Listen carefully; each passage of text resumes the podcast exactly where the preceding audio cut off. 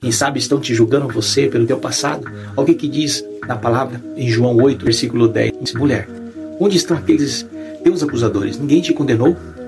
Sabe por que, que ninguém condenou aquela mulher? Sabe por quê? Porque tinha alguém que conhecia a palavra. Jesus disse: Para quem não tem pecado entre vocês, atira a primeira pedra dessa mulher que foi apanhada em ato de adultério. Sejam vocês o primeiro. Todos saíram. Aí Jesus disse: Mulher, cadê os teus acusadores?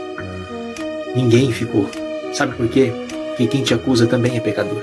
Só que às vezes quem te acusa não vê que ele é pecador e quer acusar você. Perdão vem dele, não do homem. O homem não tem poder de perdoar ninguém. Jesus pode perdoar você. Basta você reconhecer suas falhas e pedir misericórdia dele. E a graça de Deus vai chegar